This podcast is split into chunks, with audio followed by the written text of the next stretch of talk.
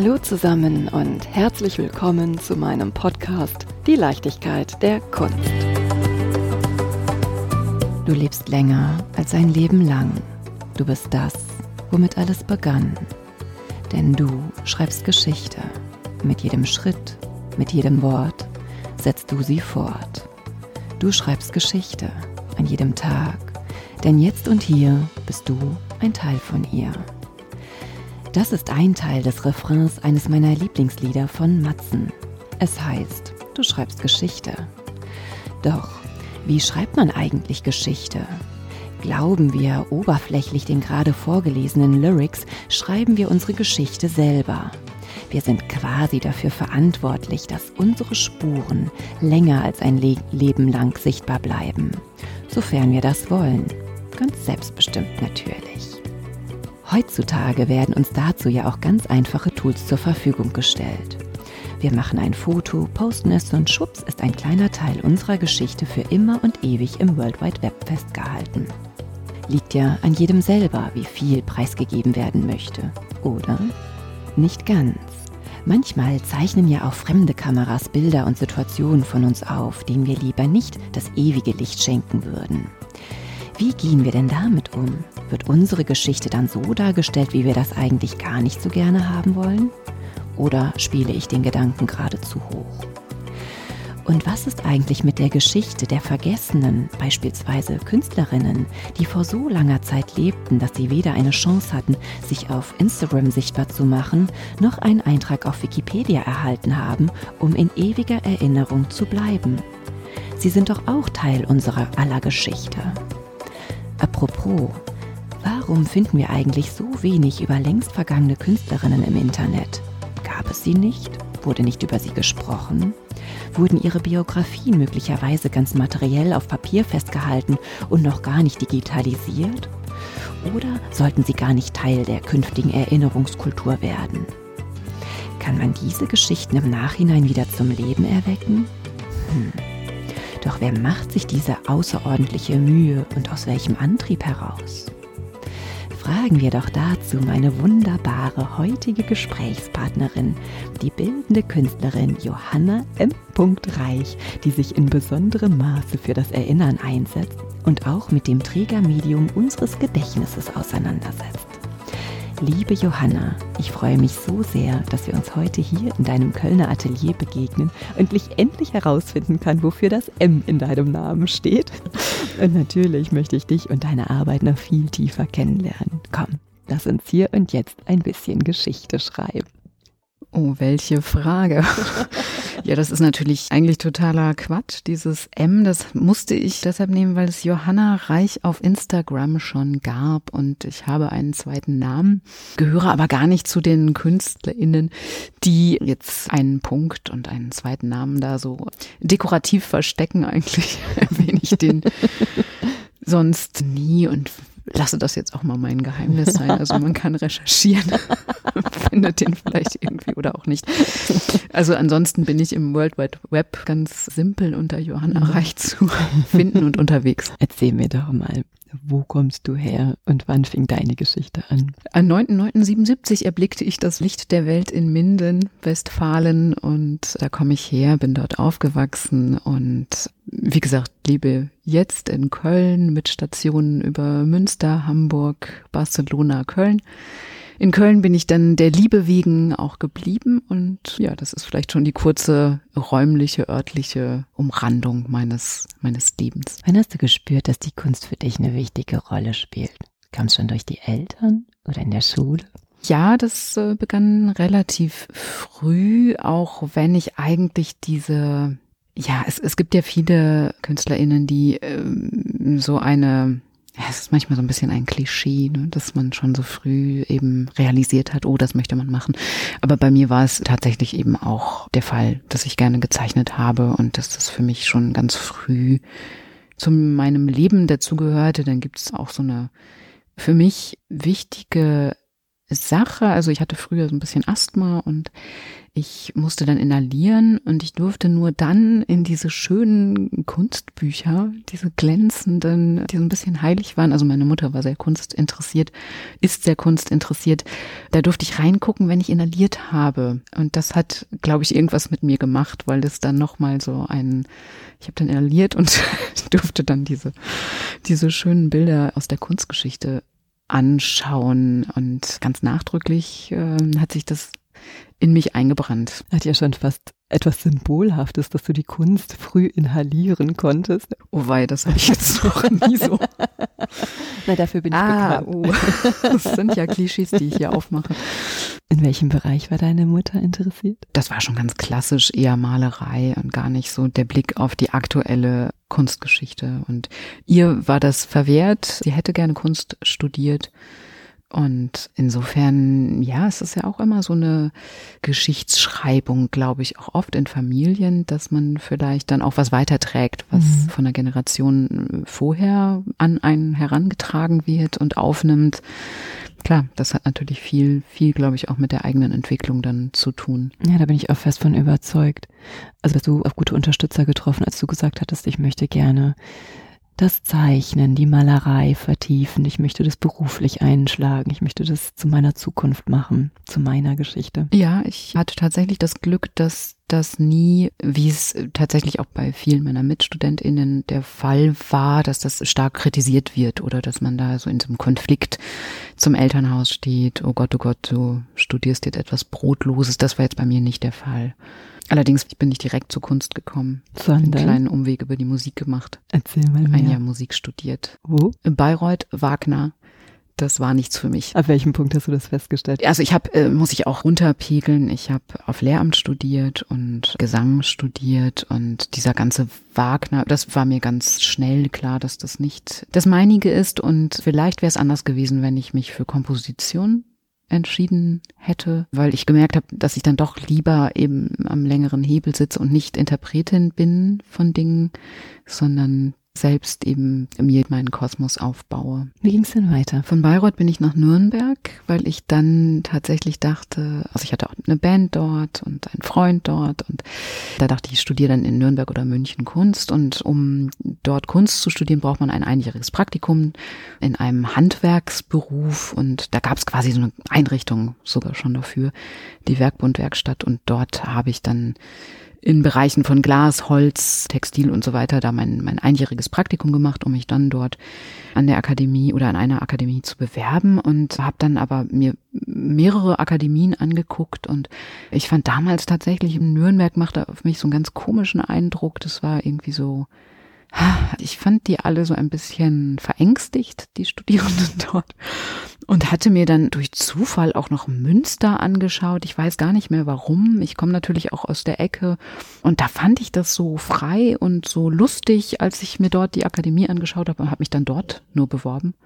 Es war so eine Bauchentscheidung. Ich wusste damals noch überhaupt nichts darüber, welche Akademien wichtig, cool oder wegebnend sind und bin äh, unheimlich froh, dass ich in Münster angefangen habe. Das war sehr, sehr frei und sehr Studierenden zugewandt, das Studium. Ähm, das war ein schöner Beginn. Mhm. Dann habe ich im Studium gemerkt, dass ich, weil ich ja eben von diesem Klang kommen. Ich habe aber gemalt und dann wollte ich Dinge zusammenbringen, habe dann Installationen gemacht und habe dann gemerkt, ah, ich kann ja auch, wenn ich Video mache, Bewegtbild damit arbeite, dann bringe ich ja alle Ebenen zusammen und bin dann nach Hamburg gewechselt, weil dort einer meiner Lieblingsfilmemacher eine Professur bekam, Wim Wenders und das fand ich ganz spannend. Habe aber leider dann bei Wim Wenders festgestellt, dass ich keine Filmemacherin bin. Wir hatten so eine, eine Besprechung von einem Kurzfilm von mir und dann meinte, ja, diese Szene, die, die, die muss da raus und dann stimmt es. Und dann saß ich da und habe geantwortet, ja, aber wegen dieser Szene habe ich den ganzen Rest gedreht. Mir ging es eigentlich tatsächlich nur um dieses malerische Bild und ich bin keine Geschichtenerzählerin. Und dann mhm. wurde für mich einfach nochmal klar, okay, ich male mit ja der Kamera, mit Digitalem. Ich habe dann auch viel im Videobild gemalt, Videoperformances gemacht und äh, da war für mich das dann nochmal so klar. Wie ist dieser Moment, wenn man feststellt, oh, ich habe jetzt einige Zeit, Monate, vielleicht ein Jahr darauf hingearbeitet, um mit Wim Wenders zusammenzuarbeiten zu können und dann stellt man fest, verflixt, das ist einfach gar nicht der Weg, den ich einschlagen sollte. Es ist eher dieses Gefühl, jetzt bin ich am Boden oder Gott sei Dank, das ist jetzt eine Chance, neu anzufangen. Also für mich war das wirklich eher so ein großes Experimentierfeld. Ich habe das noch gar nicht so zielorientiert gesehen. Mhm. Für mich war das eher so ein erhellend dass ich dachte, ach ja, genau, hier bin ich. Am Anfang ist man ja manchmal auch auf der Suche noch wirklich nach dem, was man machen will. Und dadurch, dass ich in der Schule jetzt nicht den Kunstunterricht hatte, der mir auch schon so die, die aktuelle Kunst wirklich so nahe gebracht hat, war das für mich auch so ein, ein riesen neues, spannendes, wunderbares Feld. Und da hatte ich das Gefühl, ich muss noch finden, was mich wirklich fasziniert und wo ich bin. Und das war so einer der Punkte, wo ich gesagt habe, ah ja, das, das ist es, was mich wirklich interessiert. Jetzt habe ich es nochmal klar gekriegt. Du warst in Hamburg und wusstest, okay, das ist nicht das, was ich machen möchte, sondern es soll in die Malerei gehen. Welche Entscheidung hast du dann getroffen, die dich, naja, zu dem gemacht haben, die du heute bist? Ähm, ja, ich bin, bin weitergegangen, habe dann quasi weniger filmisch gearbeitet, habe mir direkt auch Equipment selbst gekauft, um eben unabhängig zu sein von der Hochschule, wo man dann warten muss, bis man so eine Kamera kriegt. Und bin dann eben auch nochmal nach Barcelona gegangen, habe einen Austausch gemacht und dort gab es eben auch eine sehr lebendige Video-Performance-Szene, also weniger eine Kunstszene, aber so im Musik, aber auch in dem Videobereich war das sehr lebendig. Das war für mich einfach auch nochmal prägend. Und dann habe ich mein Studium abgeschlossen und bin nach Köln gegangen, habe ein Postgraduiertenstudium gemacht an der Kunsthochschule für Medien Köln, weil die auch nochmal spezialisiert ist auf die technischen Hintergründe. Und das war für mich ein wichtiger Punkt an der Kunstakademie, ist manchmal die Technik eben nicht so präsent oder die Technik eher von, sag ich mal, Druckgrafik, Lithografie, Bildhauerei. Die war damals in den Werkstätten ähm, sehr viel präsenter als jetzt die neuesten Techniken und deshalb war die KM dann ein toller Standpunkt, um da nochmal Dinge zu vertiefen. Welche Personen haben dich auf dem Weg bis dahin besonders beeindruckt oder geprägt? Abgesehen von Wim Wenders. Oh, das, das sind wirklich viele, viele Menschen auf dem Weg gewesen, die ja, mich unterstützt haben. Ein Künstler, der den O-Bereich geleitet hat in, in Münster, der war für mich ganz, ganz existenziell wichtig und den habe ich auch wieder in Köln getroffen, der Bildhauer Lutz Fritsch der, der ganz wunderbare, ganz minimalistische Arbeiten macht über unser Verhältnis des Menschen auch zu Skulptur, zu, zu Raum und so weiter. Auch wenn ich ganz anders arbeite, war für mich da ganz, ganz wichtig, dass das eine Person ist, die begeistern kann, die Dinge sehr klar sieht, also wenn man mit ihm über Kunst spricht, werden einem immer wieder Dinge klar. Und das, das war für mich so ja, also ich, er hat mich oft auch eingeladen in sein Atelier und wir haben gesprochen stundenlang über Kunst und jedes Mal bin ich so ganz begeistert rausgegangen und mir sind nochmal Dinge neu klar geworden. Er hat mich mit Leuten bekannt gemacht. Also es ist wirklich so eine Art ganz, ganz toller Mentor für mich gewesen und also das, das ist einfach so eine Begegnung. Ja, wir sind immer noch befreundet und das ist einfach eine ganz tolle Persönlichkeit, die auch so abgegeben hat. Das ist nicht, nicht immer so häufig in der Kunst. Also da, da geht es ja oft auch um, wer ist wichtig und dann kommt die nächste Generation und da muss man vielleicht die Ellenbogen auspacken und er ist ganz anders. Also der hat da wirklich immer den Kontakt gesucht und ja, mir ganz viel geschenkt. Wie ist es bei dir? Du hast zwei Jahre in München eine Gastprofessur inne gehabt, viel mit jungen Menschen zusammengearbeitet. Wie bist du in diese Begegnung reingegangen? Ja, ich glaube, dass ich da vielleicht auch viel mitgenommen habe, was Lutz mir vorgelebt hat. Also dieses Gespräch auf Augenhöhe. Also ich hatte als junge Künstlerin, als Studentin nie das Gefühl, es ist diese Hierarchie, äh, da schaut jemand auf mich herab und der sagt mir, wo es lang geht, Baby, so, sondern ähm, das, ja, Thema. aber mhm. äh, das ist ja äh, genau der Duktus, der oft auch an Akademien herrscht. Also dass da im schlimmsten Fall alte weiße Männer sitzen, die einem als junge Studentin die Welt erklären. Das ändert sich sehr, aber das habe ich eben auch mitgenommen an die Akademie und versucht vorzuleben. Und ich sehe das auch so, dass, also mit den Studierenden ist es ja gar nicht so, dass ich dorthin gegangen bin und quasi da so ganz viel, natürlich viele reingegeben habe, aber ich habe auch ganz viel mitgenommen. Mhm. Also auch von den Perspektiven der Studierenden, die einen Blick von ihrer Generation auf die Kunst haben und auf Dinge. Das war eine ganz tolle Klasse, weil eben Studierende aus allen möglichen Ländern vertreten waren. Also das ist ein großer Reichtum gewesen. Ich habe das unheimlich gerne gemacht. Also das war eine sehr schöne Zeit. Zwischen deinem Studium und dem Studium, was du begleitet hast, liegen ja etwa 20 Jahre, würde ich sagen. Was hat sich geändert? Also wo denkst du dir, Vielleicht sogar, oh ja, das habe ich mir damals so sehr gewünscht und jetzt sehe ich, dass es sich umsetzt, dass es in die Welt getragen wird. Also als ich studiert habe, gab es an der Hochschule zwei Professorinnen. Und die eine Professorin war für die Kunsterziehung hauptsächlich zuständig und die andere war wirklich eher so ein Mann, hat Pfeife geraucht und so weiter. Und ich hatte schon damals das Gefühl, es gibt für mich kein Role Model. Also es sind Männer, die lehren und ich habe das damals noch nicht ganz so realisiert. Ich fand das schade, aber nicht dramatisch und im, im Rückblick finde ich das, ja, es, es ist sehr schade gewesen und das hat sich natürlich unglaublich verändert. Also das Verhältnis ist sehr, sehr gut geworden an den Akademien. Ganz viel bricht auf und es gibt sehr viele Frauen in der, in der Lehre und das ist unglaublich wichtig, dass das immer diverser wird und äh, eben nicht nur Frauen in der, in der Lehre da sind, sondern jegliches Geschlecht und hoffentlich auch bald mehr Inklusion auch auf allen Bereichen stattfindet. Aber der Weg ist, ja, es geht dorthin. Glaubst du, diese Frage nach, wer ist ein Role Model, was wird mir vorgelebt, was nehme ich mit, in dem Moment, wo sich das aufbricht und ja glücklicherweise alles etwas mehr auf Augenhöhe bewegt, gibt auch Räume, sich mit neuen Fragen zu beschäftigen. Also so wie dir der Feminismus sehr wichtig ist, geprägt durch deine Erfahrung, da hat einfach was gefehlt, da muss man sich für einsetzen, ist die Situation ja heute Gott sei Dank schon etwas aufgelöster. Wie ist das für die jungen KünstlerInnen heute? Ja, es, es kommt, finde ich, auf die Bereiche an. Also ich finde in der Hochschule selbst, da hätte selbst ich auch damals schon sagen können, ach, wir sind eigentlich ziemlich gleichberechtigt. Jetzt an der Hochschule haben wir sehr viel mehr Studentinnen als Studenten. Auch bei den Preisen und so weiter sind die Studentinnen gut vertreten. Das mischt sich alles wunderbar. Ich sehe immer noch einen, einen Bruch nach der Akademie.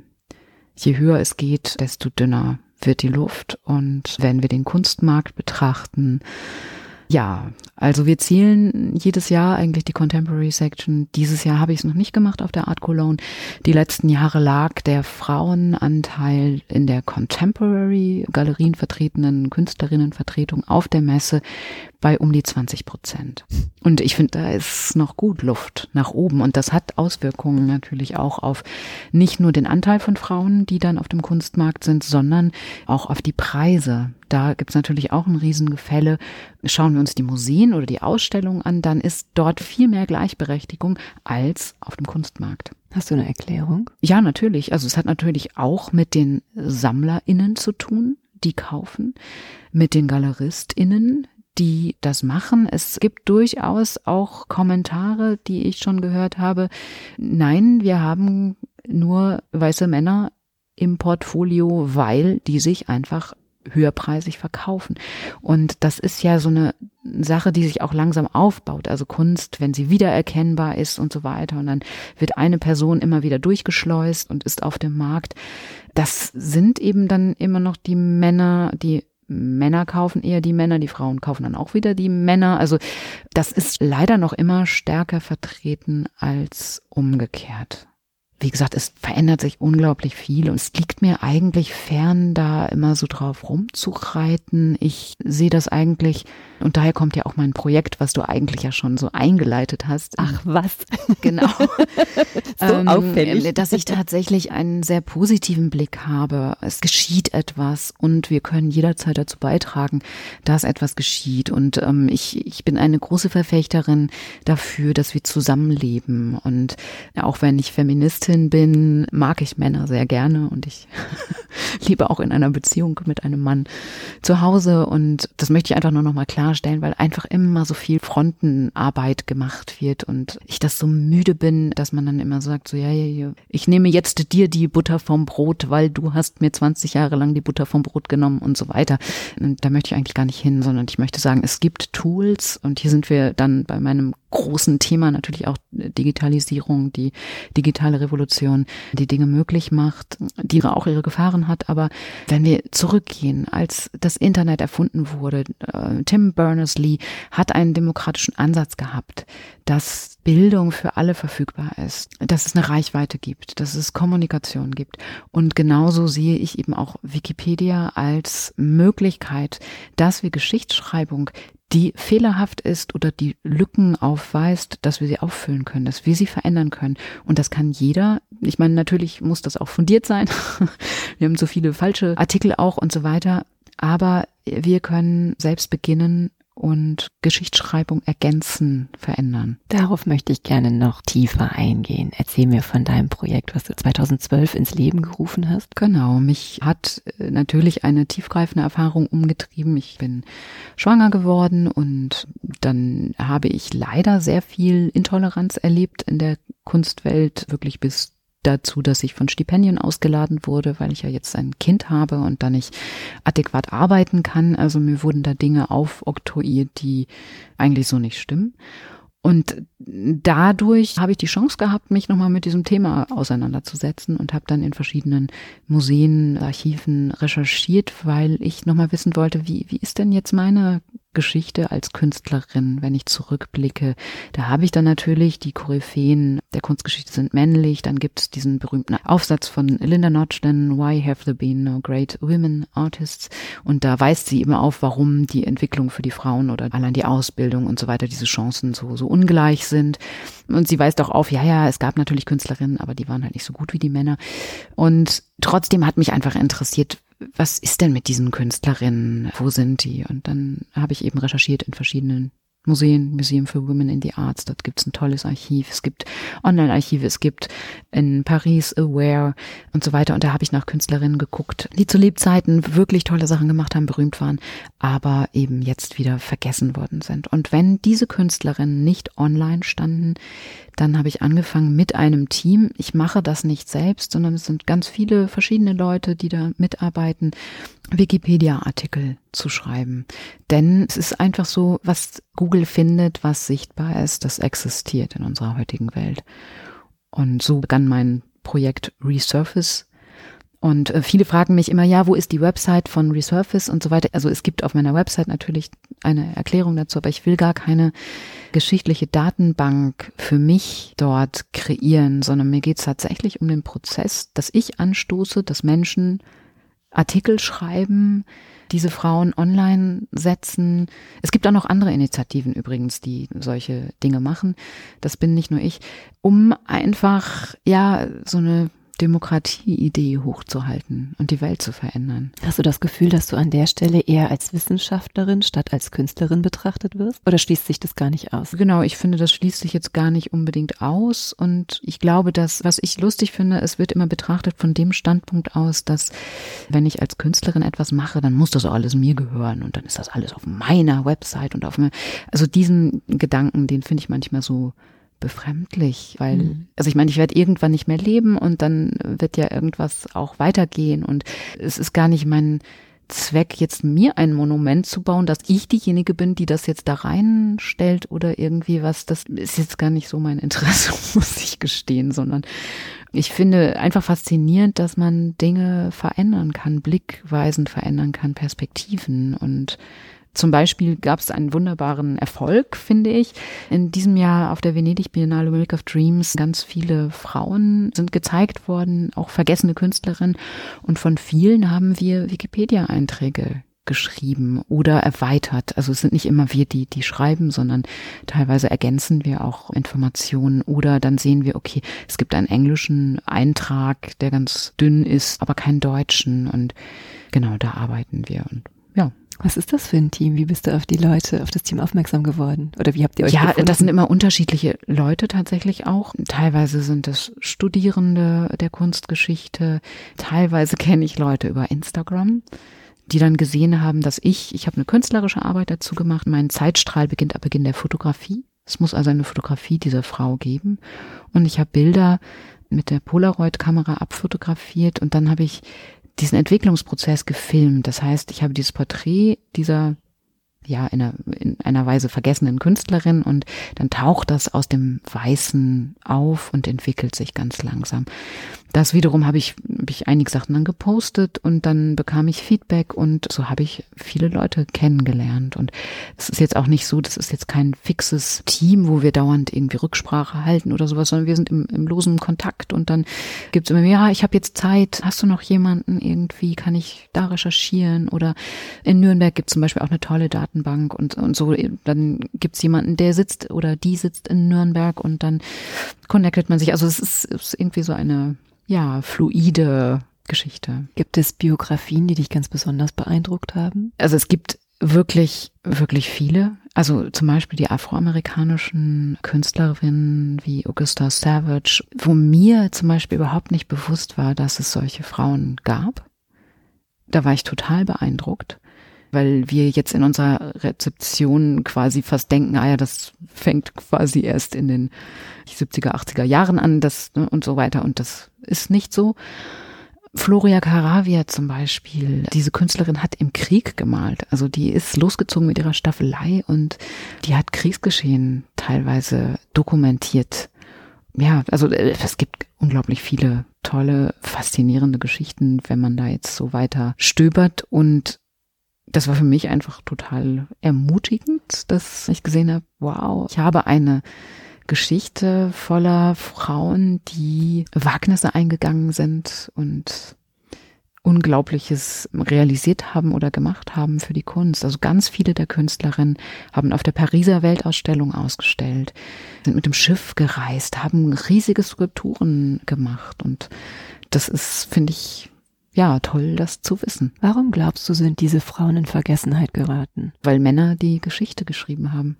Nicht nur, das ist natürlich immer ist eine Verkettung von Ereignissen, von Rezeptionen. Und natürlich wurde eine Frau damals auch nicht so ebenbürtig gesehen und äh, wurde auch oft das Werk einfach schneller abgetan. Also viele der Frauen einige der Frauen hatten natürlich auch einen Mann, der Künstler war und der vielleicht erfolgreicher war und so weiter. Das, das sehen wir vor allem an den Bauhausleuten. Also Annie Albers ist jetzt ein ganz berühmtes Beispiel dafür, die ja jetzt auch sehr im Kommen ist, aber dann auch damals so, so untergegangen ist, so an, an der Seite ihres Mannes. Was ich spannend finde, dass es gibt zum Beispiel ja auch sehr androgyne Künstlerinnen oder die sich auch nicht einem Geschlecht zuordnen wollten, auch eben ganz früh, Iva oder Toyin oder so. Das sind jetzt auch alles äh, lustigerweise, also wenn ich jetzt zurückkomme in den letzten zehn Jahren, passiert gerade ganz, ganz, ganz viel in den Museen, dass diese Künstlerinnen tatsächlich mehr Beachtung bekommen und Einzelausstellungen bekommen. Ja, also wirklich viel, viel Resonanz. Also da, da bricht ganz viel auf. Na toll. Ich finde auch, was du eingangs sagtest, du möchtest, obwohl du dich für den Feminismus einsetzt, gar nicht so sehr dafür sorgen, dass es in eine andere Richtung kippt. Ich verdränge dich hier, sondern einfach zeigen, gerade im Internet ist doch Platz für alle. Man muss nichts verdrängen, sondern man fügt einfach hinzu und man, ja, schenkt neue Perspektiven und ermöglicht einen ganzheitlichen Blick auf diesen Teil der Kunstgeschichte. Ja, absolut. Also ich finde es auch ganz lustig. Ich ähm, wurde häufig auch von älteren Herren gefragt, ja, aber es gibt doch auch so viele vergessene Künstler. Warum kümmern Sie sich denn nicht um die? Was antwortest du? Ja, da sage ich immer, die können Sie sich ja kümmern. Sie sind ja, das ist ja Ihre Aufgabe. Dann vielleicht ich als Künstlerin kümmere mich jetzt um die Frauen. Das ist mein mein Thema. Aber ich finde es ganz lustig, dass das immer wieder kommt. Und dann natürlich der andere Vorwurf, ja, ja, aber die Frauen waren ja trotzdem nicht so gut. Das, ja, glaube ich, äh, wird gerade revidiert. Also ja. an den tollen Ausstellungen von Leonora Carrington zum Beispiel gerade aktuell oder, also da, da gibt's glaube ich, viel, was unsere Wahrnehmung korrigiert. Ein weiteres großes Feld, mit dem du dich beschäftigst, Digitalisierung. Me and my machine. Ja, es treibt mich natürlich gerade sehr, sehr um, dass eine Welt gecodet wird, die wir nicht mehr überblicken können. Und das ist tatsächlich auch mein, mein Hauptschwerpunkt, dass wir eben die Benachteiligung und den Rassismus, die Diskriminierung, die da versteckt drin gecodet wird, auch nicht entdecken und dass wir, wie wir das wahrnehmen und jetzt in der Arbeit Face Detection und da geht es eben darum, dass ich einen Klumpenton vor der Smartphone-Kamera, also vor der Kamera, die wir am häufigsten gebrauchen, forme und sie so lange forme, diesen Klumpenton, bis die Kamerasoftware sagt, Gesicht erkannt.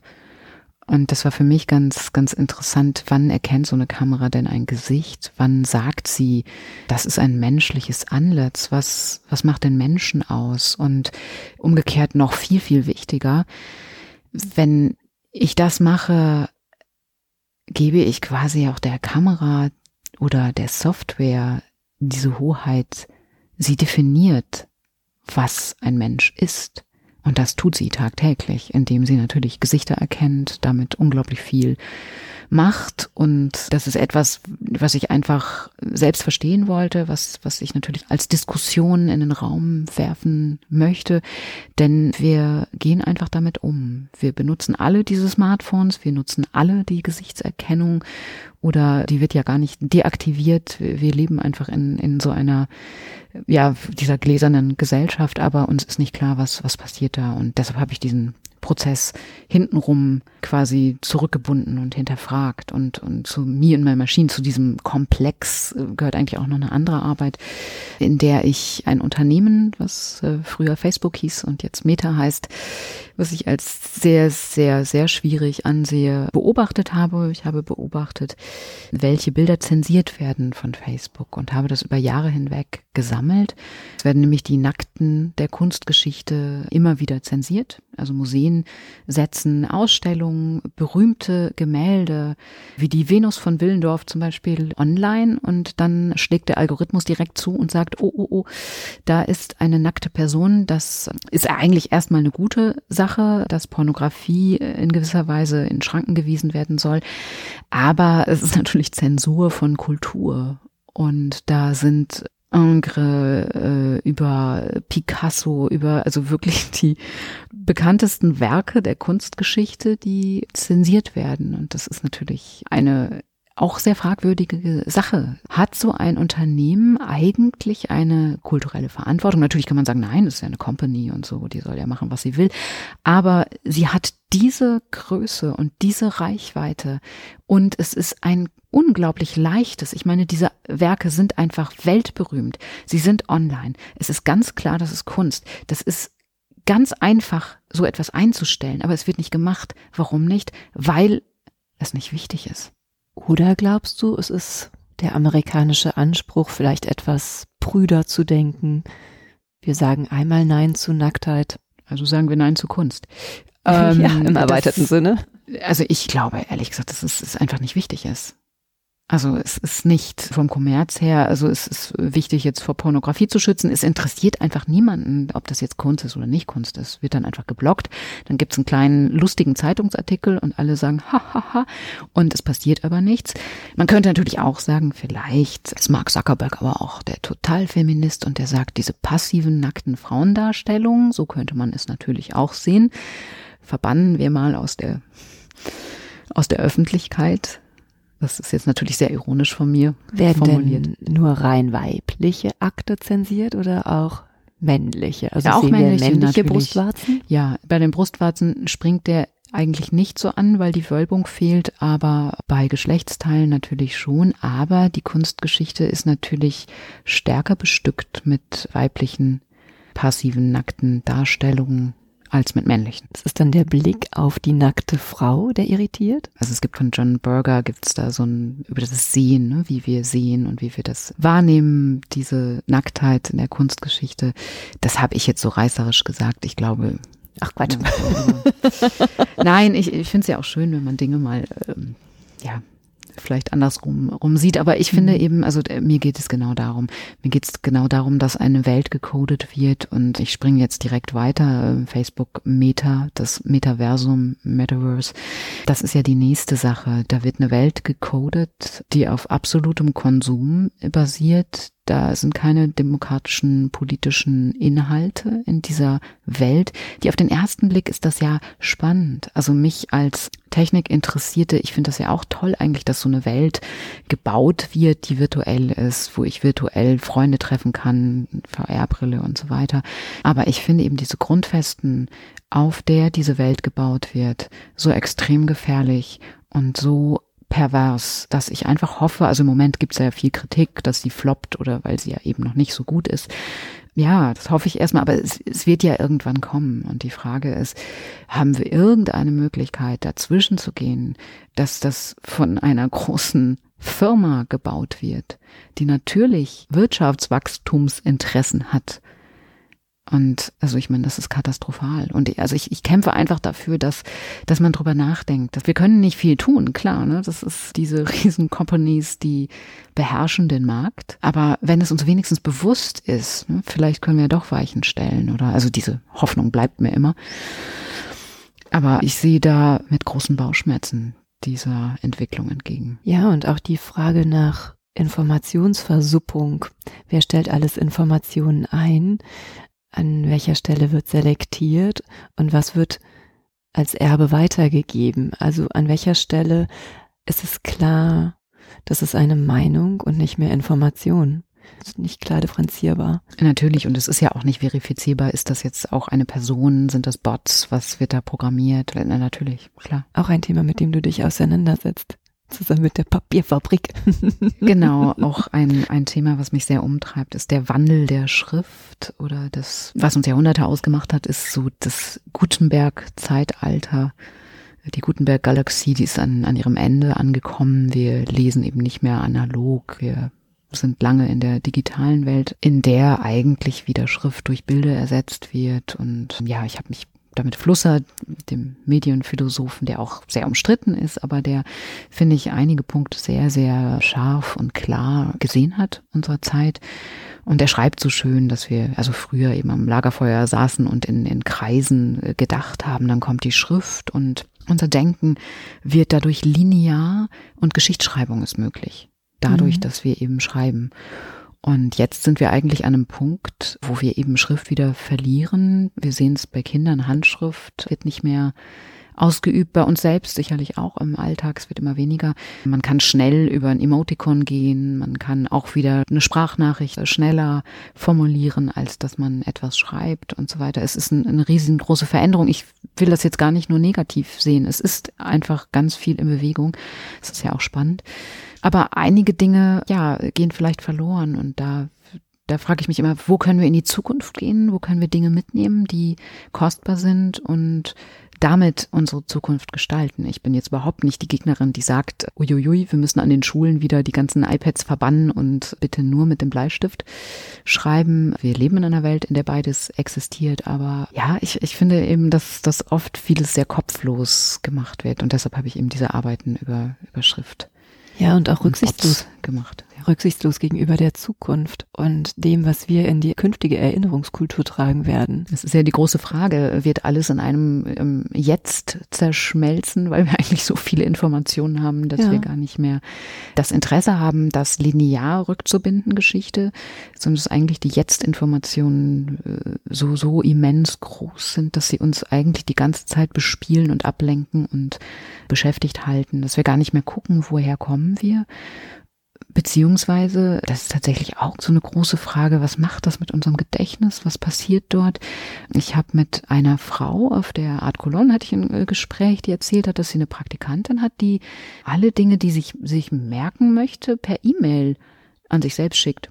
Und die Praktikantin schreibt ihm dann als Gedenkstützen zig E-Mails pro Tag und lagert das alles aus ihrem Gehirn aus und anscheinend äh, gibt es aber auch mehrere Menschen, junge Menschen, die das so machen, das weiß ich nicht, aber das ist natürlich sehr interessant. Was merken wir uns noch? Was ist noch wichtig, sich zu merken? Wie wird unser Gehirn trainiert eigentlich? Was wir uns noch merken. Wir sehen das ja auch durch die Navigation oder Google Maps, dass wir verlieren quasi auch den Sinn dafür, uns zu verorten oder uns Straßen, Orte zu merken, weil wir eben die ganze Zeit digital korrigiert werden, wo wir langgehen oder uns daran orientieren und das nicht mehr im Kopf machen. Das ist eine Veränderung, die passiert. Also vielleicht auch nicht nur schlecht, vielleicht haben wir da mehr Kapazitäten für wichtige Dinge. Ich weiß es nicht. Also ich meine, irgendwann wird die Zeit kommen, wo wir natürlich, es gibt diese Schnittstelle Gehirn-Computer-Interface, wo man per Gedanken eben den Cursor steuert oder wo unsere Gedankenströme abgegriffen werden. Aber klar, auch hier ist dann natürlich die große Frage, wenn Gedanken abgegriffen werden können oder, oder entschlüsselt werden können, wie werden das die großen Firmen nutzen? Das ist natürlich ein wunderbares ähm, Kapital. Und da sind wir beim Neurokapitalismus. Das ist ja das, das nächste große Schlagwort. Aber wie gesagt, ich bin ja keine Wissenschaftlerin und so weiter. Mich, mich äh, treiben diese Themen einfach auch nur um, weil ich sie für, für so extrem wichtig finde, zu diskutieren, zu, ja, also, und das, das ist ja das große Problem einer Demokratie. Die Demokratie ist so langsam, weil sie diskutiert, weil sie im Gespräch bleibt und die Monarchie kann eben zack, Dinge durchsetzen, Veränderungen möglich machen, die äh, leider schneller funktionieren. Wie hast du diese Gedanken künstlerisch umgesetzt? Auf verschiedenen Ebenen. Also wie gesagt, es gibt einmal diese kleinen Bots, die in der Ausstellung umherfahren und da habe ich zwei verschiedene äh, Umsetzungen. Einmal habe ich fahrende Projektionen und da habe ich tatsächlich dann mit so einem Webcrawler ähm, aus dem Netz Commons zu unserer heutigen Zeit heraussammeln lassen und habe eben versucht, die Google-Suche zu umgehen. Und ich wollte eben nicht das, was für mich jetzt, was Google denkt, was meinem eigenen Suchsystem eben wichtig ist. Und da wollte ich raus aus dieser Filterbubble, die mich betrifft. Und da habe ich eben dann einen eigenen Webcrawler, also ein, eine Search Engine gestaltet, die dann bestimmte Begriffe, die halt gerade, finde ich, drängend sind, wie, wie Klimawandel, aber auch Diversität, Feminismus und so weiter, also die, die gerade diskutiert werden, genommen und die fahren durch den Raum. Und das Schöne ist bei diesen Projektionen, die fahren an den Betrachter ran und dann werden plötzlich diese, diese Commons ganz klein. Dann drehen sich wieder um, werden groß und dann fahren sie zur Wand und sie bekommen so eine unterschiedliche Justierung und das war für mich einfach ein ganz wichtiges Bild, dass wir aus dieser Blase, in der wir uns beständig befinden im Netz, dass wir die vielleicht manchmal so unglaublich groß aufblasen und ernst nehmen. Und wenn wir genau hinschauen, wird sie aber ganz klein, die Blase, und ist der formbar. Und dass wir das nicht vergessen. Also ich vergesse das eben manchmal in meinem digitalen Alltag. Da bekommt es dann so einen hohen Stellenwert und so eine Wichtigkeit, die eigentlich ja, dem vielleicht gar nicht, die vielleicht gar nicht gegeben ist. Vergessen ist ein schönes Stichwort. Wir setzen uns gemeinsam für eine große Charity-Kunstauktion von Michael Schmidt-Ott ein im kommenden Jahr zugunsten von Desideria Care, einem Verein, der sich einsetzt für die Angehörigen von Menschen mit Demenz. Und auch du gibst ein Werk in diese Auktion. Ich würde mich freuen, wenn du mir ein bisschen was zu dem Werk erzählen kannst und warum du das ausgewählt hast und, und eigentlich auch, warum es dir wichtig ist, einen Verein zu unterstützen, der sich dafür einsetzt, dass eben nicht so schnell vergessen wird, dass gemeinsame Momente geschaffen werden, die in Erinnerung bleiben. Ja, also Erinnerung beschäftigt mich schon, schon sehr. Es gibt ein wunderschönes Zitat von, von Christa Wolf, über Kindheit, über das jeder Tag sich in uns einschreibt. Ich kann es jetzt leider nicht auswendig. Und dass wir aber durch, durch Erinnerung, durch diese Tage die oder der sind, die wir sind, dass sich unsere Identität dadurch zusammensetzt, durch diese Erfahrung, diese Erinnerung.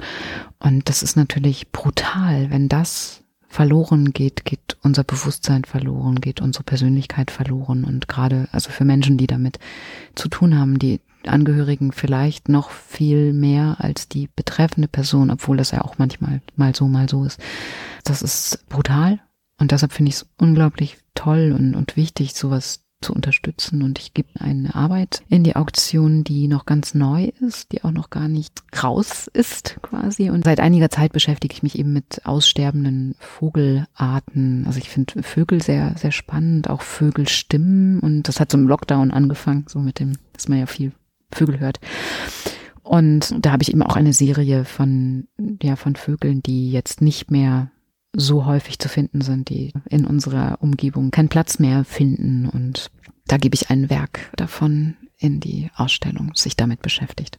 Wie hast du Michael kennengelernt? Er hat mich angeschrieben. Ich glaube, er kannte mich dann auch über einen anderen Künstler und dann dachte ich auch so, okay, dann ist man ja erstmal so ein bisschen auch nicht misstrauisch, aber man, man weiß ja immer nicht, was verbirgt sich dahinter. Ist es jetzt wirklich eine Charity-Geschichte oder man kriegt ja auch manchmal so komische Anfragen oder so und weiß einfach heutzutage nicht mehr genau, was, was ist dahinter. Und genau, dann kannte er aber auch, auch andere Künstler. Ich habe gesehen, wer mitmacht und dann war er auch hier und ich fand das einfach so erfrischend, dass er auch so, also er ist einfach mit Leib und Seele dabei und fährt durch ganz Deutschland, um, um die Kunst Europa einzusammeln. Sogar. Ja, stimmt, Europa, Entschuldigung, ja, ich habe das jetzt hier so verkleinert, danke und nimmt sich aber auch Zeit. Also er kommt ins Atelier und er kommt einfach auch mit einer Stunde oder sogar länger noch Zeit und ja, ist eben nicht so, ja, her mit der Kunst hier, ich unterstütze, sondern er hat ein, ein Interesse eben an den Arbeiten, an dem Prozess, ja, an, an der ganzen Sache und das ist schön. Und da hat man dann auch das Gefühl, das macht Sinn alles und ja, das unterstützt man dann gerne und ich wünsche ihm da auch ganz viel Erfolg mit und da steckt einfach viel, viel Herzblut drin. Das ist eben mehr als ein Job. Das ist, ist ein, ja, eine große Leidenschaft, glaube ich. Was werden wir von dir im neuen Jahr noch sehen? Wo können wir dich hin begleiten? Also es gibt eine Reihe an Ausstellungen, die jetzt schon geplant sind. Und ich freue mich sehr. Anfang Januar gibt es ein Künstlergespräch in meiner Ausstellung in, in Berlin, die schon läuft, aber die geht dann zu Ende. Da dreht sich auch viel um Klimawandel, um Veränderungen in unserer Welt. Und da freue ich mich auf dieses Gespräch. Ich glaube, das wird sehr schön. Dann freue ich mich sehr auf, auf eine Gruppenausstellung der Pinakothek, der Moderne. Dann geht's wieder nach München zurück. Da geht's um Glitch und das wird, glaube ich, auch eine sehr, sehr spannende Ausstellung werden. Die ist erst im Herbst. Ja, es gibt irgendwie noch viel im nächsten Jahr, aber auch, ich versuche langsamer zu werden und habe mir tatsächlich auch Zeiten geblockt für mich im Atelier, für neue Arbeiten ja, um einfach auch wieder tiefer zu gehen, um der digitalen Hektik etwas entgegenzusetzen. Und da freue ich mich auch sehr drauf. Und ich freue mich so sehr, dass du mir hier die Zeit geschenkt hast, dass wir dich, deinen Weg, deine Geschichte ein wenig tiefer kennenlernen durften.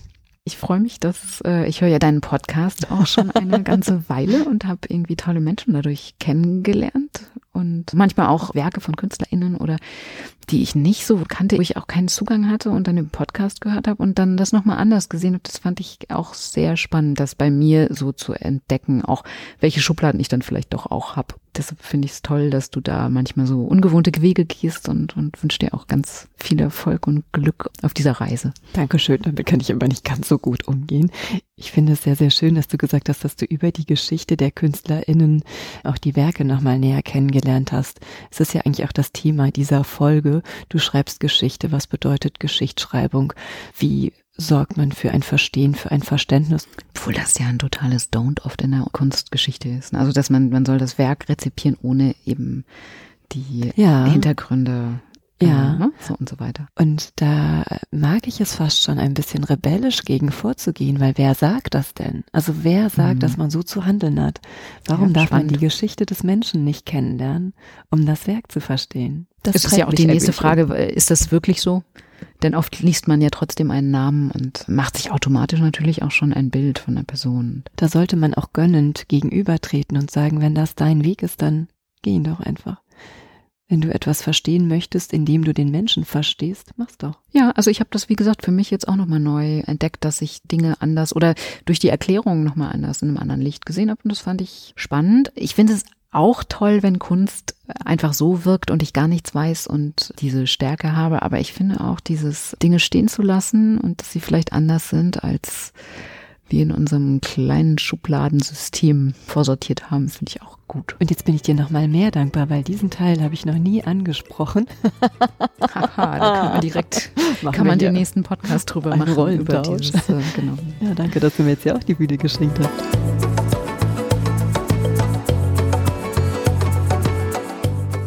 Immer auf der Suche nach spannenden GesprächspartnerInnen die euch und mir die Welt der Kunst entschlüsseln, reise ich quer durch Deutschland. Wenn du die Reisen von Die Leichtigkeit der Kunst unterstützen möchtest, dann freue ich mich sehr über deine Kulturpartnerschaft. Geht auch ganz einfach via paypal.me slash Leichtigkeit der Kunst oder mit einer goldenen, silbernen oder bronzenen Mitgliedschaft über steadyhq.com slash die Leichtigkeit der Kunst. Bedanken möchte ich mich von ganzem Herzen bei allen Hörenden, die bereits die ein oder andere Reise unterstützt haben. PS, ihr möchtet mehr über die Leichtigkeit der Kunst erfahren und mal einen Blick hinter die Kulisse werfen? Dann habe ich einen Tipp. Tragt euch in den Newsletter bei steadyhq.com slash die Leichtigkeit der Kunst ein.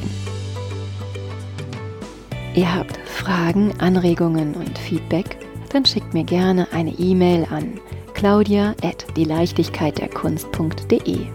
Und wenn ihr mögt, dann freue ich mich sehr über euer Like und eine Bewertung. Ihr möchtet weitere Informationen? Dann schaut auf meiner Website unter www.dieleichtigkeitderkunst.de. Und nun von Herzen Dank.